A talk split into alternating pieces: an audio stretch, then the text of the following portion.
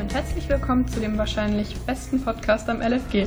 Vielleicht auch aus ganz Duisburg, aber wir wollen ja nicht übertreiben. Wir sind Luca und Carla und führen euch wieder durch die heutige Poladu-Folge.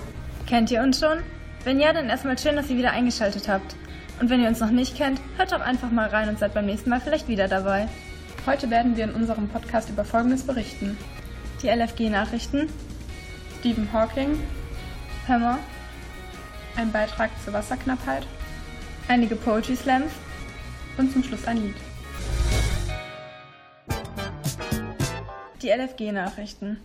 Eiffelturm wegen Kletterer evakuiert. Der Pariser Eiffelturm ist stundenlang gesperrt worden, weil ein Mann ohne Genehmigung auf 270 Meter Höhe geklettert ist. Das Motiv des Mannes ist noch unklar. Der Mann sei wohl mit dem Aufzug in die zweite Etage gefahren und von dort aus in Richtung Spitze geklettert. Etwa 2500 Menschen mussten das Pariser Wahrzeichen verlassen.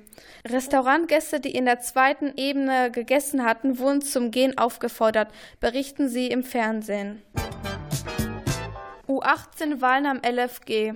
Am Freitag, den 17.06.2019, haben alle Jahrgangsstufen von der 7. bis zur 11. teilgenommen, insgesamt rund 700 Schüler.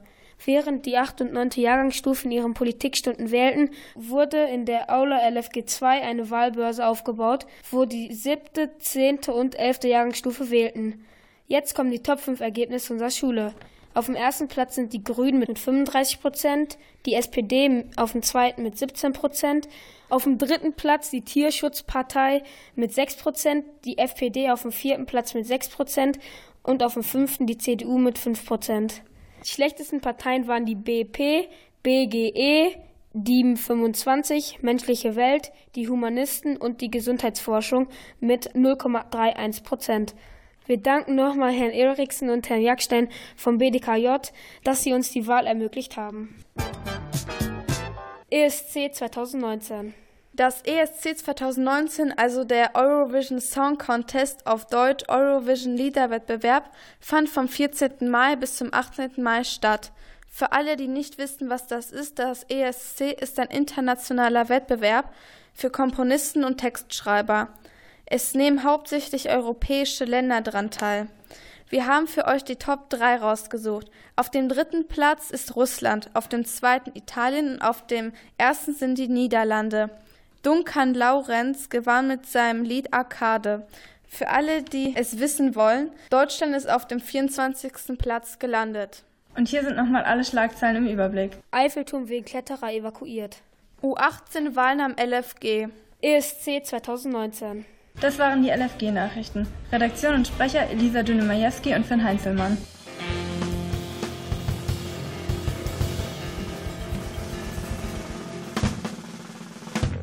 Das erste gemeinsame Buch des berühmten Wissenschaftlers Stephen Hawking und seiner Tochter Lucy ist ein fulminales Abenteuer, das zugleich viel Wissenswertes über die Phänomene des Weltraums vermittelt. Ihr hört nun eine Buchvorstellung. Letztens habe ich so ein cooles Buch gelesen. Es ging um einen Jungen, dessen Eltern Umweltaktivisten waren und der Liebe zu Naturwissenschaften entwickelt hat. Meinst du der geheime Schlüssel zum Universum von Lucy und Stephen Hawking, das im Jahr 2007 beim CBJ Verlag erschienen ist? Ja, genau. Was findest du im Buch am besten? Dass es dort Seiten gibt, auf denen einfach erklärt wird, wie das Universum funktioniert. Zum Beispiel auf Seite 114, wo erklärt wird, was es mit dem großen roten Fleck auf dem Jupiter auf sich hat. Ich lese euch mal eine Stelle vor.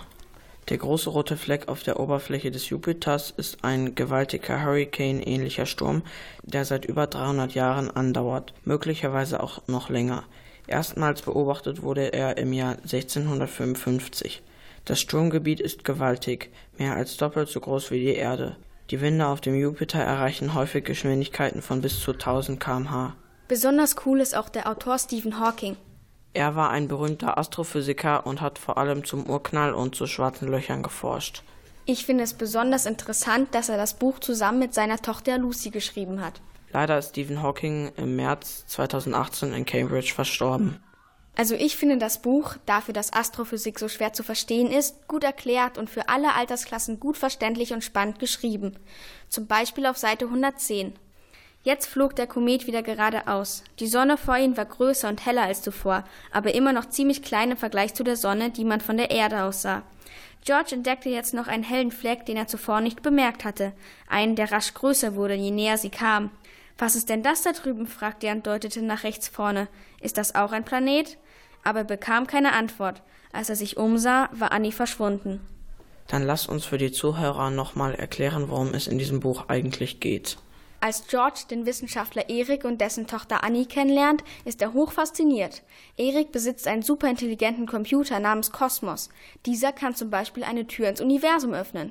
Mit Kosmos Hilfe bereisen sie das All, reiten auf Kometen und beobachten ein schwarzes Loch, bis ein skrupelloser Wissenschaftler von ihrem Geheimnis erfährt. Ich finde das Buch super. Wenn ich Punkte vergeben müsste, würde ich 10 von 10 Punkten geben, weil die Story spannend erzählt wird und man unterbewusst trotzdem etwas Nützliches lernt. Außerdem hat es eine gute Moral und ich konnte nicht aufhören zu lesen. Ich würde nur 9 von 10 Punkten vergeben. Ich stimme dir zwar bei allen Kriterien zu, doch ist es für meinen Geschmack an manchen Stellen zu kindisch geschrieben.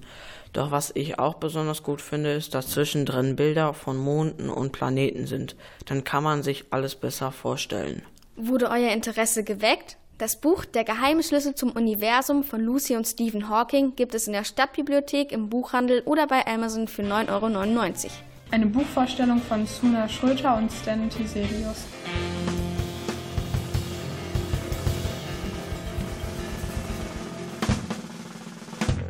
Auch heute haben wir wieder ein neues Geräusch für euch aufgenommen.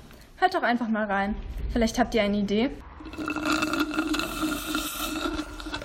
Na, schon eine Ahnung? Wir lassen euch noch einmal reinhören. Schreibt eure Ideen doch einfach in die Kommentare. Und natürlich gibt es auch wieder die Auflösung des mysteriösen Geräuschs von dem letzten Podcast. Dass es ein aufgeregtes Trainergespann während eines Fußballspiels war, habt ihr wahrscheinlich alle rausbekommen. Aber auch, dass es die Trainer des DSC Preußen waren, die ihre Mannschaft bei einem Freundschaftsspiel anfeuern?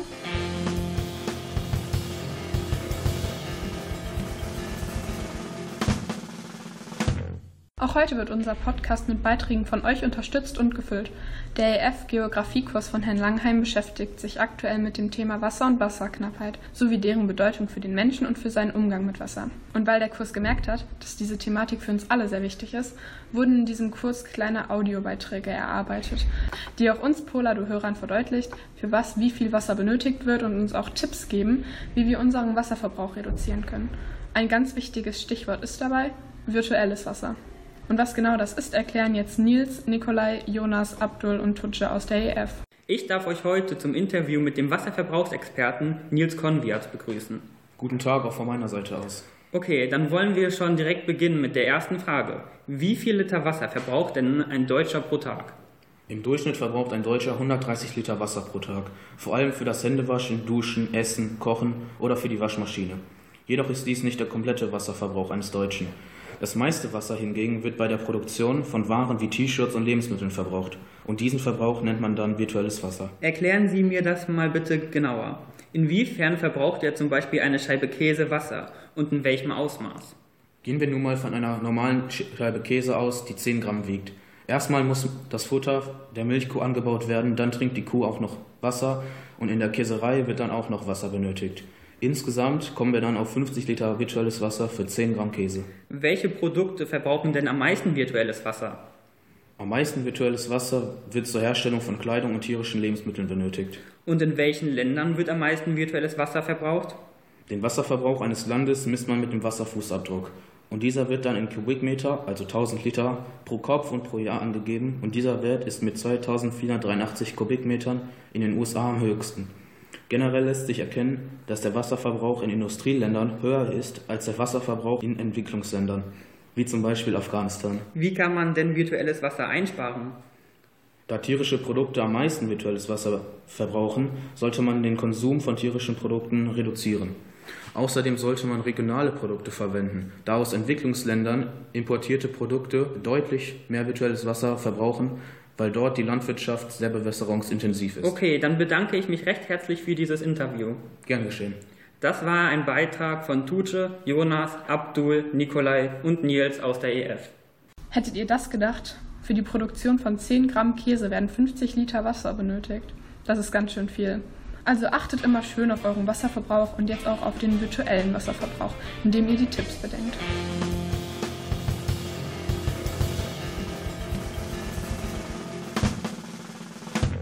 Wir haben im letzten Podcast schon über den ersten hauseigenen Poetry Slam des LFG vom 2. Mai berichtet. Wer nicht da war, hat wirklich was verpasst. Aber ihr habt Glück, denn Poladu war dabei und hat nicht nur die Interviews mit den Slammern und Besuchern geführt, sondern wir haben auch alle Poetry Slams aufgenommen. In den folgenden Episoden werden wir euch immer mal einige Slams vorstellen. Heute ist unsere Wahl auf den satirisch und bestimmt nicht immer ganz so ernst gemeinten Slam von Nils Niert aus der Q1 gefallen. Bekommt ihr raus, welche Stellen das sind? Das Beamtentum des Bildungssystems. Wir alle kennen, schätzen und lieben den Verwaltungsapparat, den man Bildungssystem nennt. So möchte ich euch heute von einigen wahren Ereignissen an unserer Schule erzählen. Ich denke, wir haben alle schon den Bagger an unserer Schulhofeinfahrt gesehen. Unsere LFG-Aula und die darunterliegende Turnhalle sollen nämlich groß renoviert werden. Geplante Fertigstellung ist Sommer 2020. Der Bagger markiert also den Zeitpunkt des Baubeginns, vor dem es gerade einmal 37 Baubesprechungen ohne eigentliche Baustelle gab. Okay, eigentlich sollte es bereits letzten Sommer losgehen. Doch man stellte überraschenderweise fest, dass Kabel den Bau verhinderten. Man hat also nur diese verlegt und einen neuen Verteilerkasten installiert. Ich schließe also daraus, dass dem Architekten des äh, Projektes das Lesen von Gebäudeplänen gänzlich fremd war. Ich möchte mir also erst gar nicht vorstellen, was während der kompletten Renovierung wohl noch so alles überraschenderweise, weil irgendwer Pläne nicht gelesen hat, schiefläuft. Ich denke, Aula und Turnhalle werden lange Zeit unbrauchbar sein. So, nun ist es aber auch zu erwähnen, dass wir, selbst wenn wir drei volle Sporthallen haben, wir kaum nur alle Sportkurse unter ein Dach kriegen.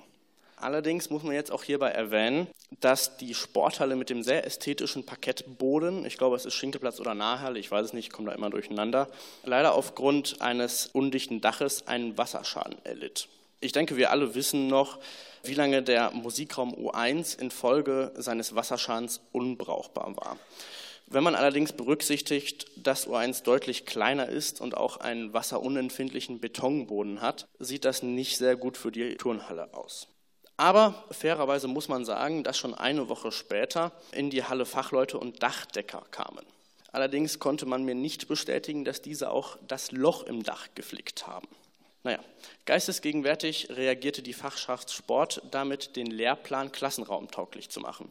In Aussicht stehende Themen sind hierbei Stuhl-Yoga sowie der Zielwurf mit Papierkugeln in einen Mülleimer. Der Lehrermangel könnte dem jedoch zuvorkommen.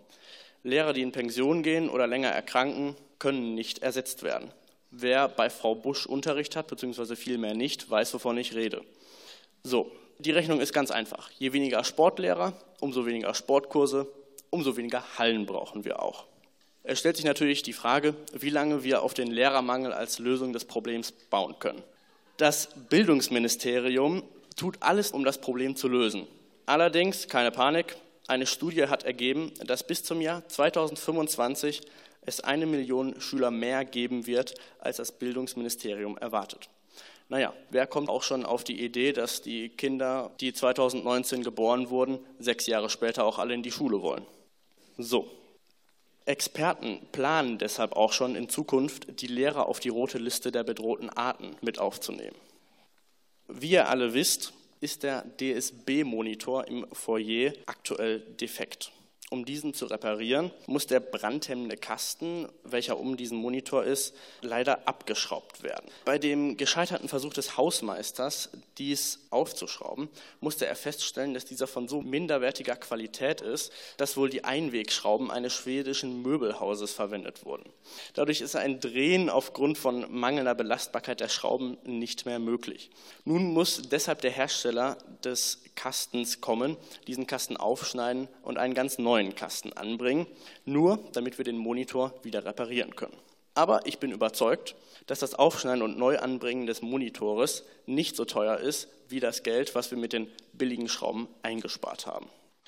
Als kürzlich ein Basketballkorb der Turnhalle defekt war, hat die Stadt auch wie zu erwarten, die unseriöseste und billigste Firma, welche sich nur irgendwie finden ließ, mit der Reparatur beauftragt. Leider war die Kompetenz der Firma zu gering, um links und rechts zu unterscheiden. Deshalb wurde der noch intakte Basketballkorb abmontiert und mitgenommen. Manchmal frage ich mich echt, in welcher Welt solche Menschen noch leben. Dazu ein Beispiel, wie nah die Beamten an den Schulen sind. Jede Pause gehen ja viele Schüler über die Straße zum FAL, weil sie dort Unterricht haben. Deshalb kam man auf die Idee, doch für die Verkehrssicherheit einen Zebrastreifen zu beantragen. Kurzum, der Antrag wurde vom zuständigen Beamten abgelehnt mit der Begründung, dass es sich nicht lohne für die wenigen Schüler, welche lediglich die Straße überqueren. Diese Antwort aber haben wir erst nach vier geschriebenen E-Mails und dreimonatiger Wartezeit erhalten. Da fragt man sich doch, was diesen guten Mann vom Arbeiten abgehalten hat. Er kann doch den ganzen Tag nicht nur Baubesprechungen einer nicht existierenden Baustelle mit dem Beauftragen von unseriösen Firmen und mit dem vergeblichen Versuch, Gelder einzusparen, beschäftigt sein. Nun ist es mal allgemein bekannt, dass sich Beamte sehr an Kaffee laben. Dass man sich fragt, wieso wir noch kein eigenes Kaffeeamt haben. So lernt ein jeder Beamte zur Kaffeeküche den Weg und weiß die perfekte Bedienung des Kaffeeautomaten stets. Es fragt sich, wofür den ganzen Kaffee? Ist er des Beamtens treue Waffe gegen Müdigkeit von zahlreichen Überstunden und Nachtschichten voller harter und langer Arbeit? So entspricht dies nicht der Wahrheit. Doch mit der Kaffeelenzung in dem Kämmerchen mit Kollegen macht es eine Schwänzung der Zeit im Arbeitszimmer möglich. Ja, nun wird es mir klar, Beamten sind nicht ein Tier der Arbeit, sie trinken nur Kaffee, um nicht zu leisten. Das ist die Wahrheit. Ich möchte mich bei euch geliebten Gutmenschen nun bedanken, aber nicht lang.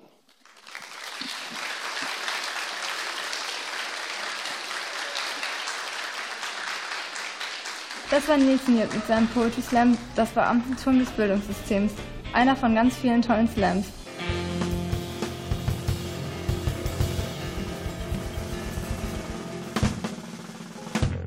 So, das war es dann leider auch schon von uns. Wenn ihr noch nicht genug von unserem Podcast habt, könnt ihr euch ja auf enervision.de die letzten Folgen anhören, wenn ihr das noch nicht getan habt. Aber keine Sorge, in zwei Wochen könnt ihr eh wieder unseren neuen Podcast hören. So, und jetzt folgt zum Schluss noch ein Song. Heute ausgewählt von Sueda Ekinji. Hier ist Symphony von Clean Bandit, Feed Sarah Larsen. I've been hearing symphonies. Before all I heard was silence.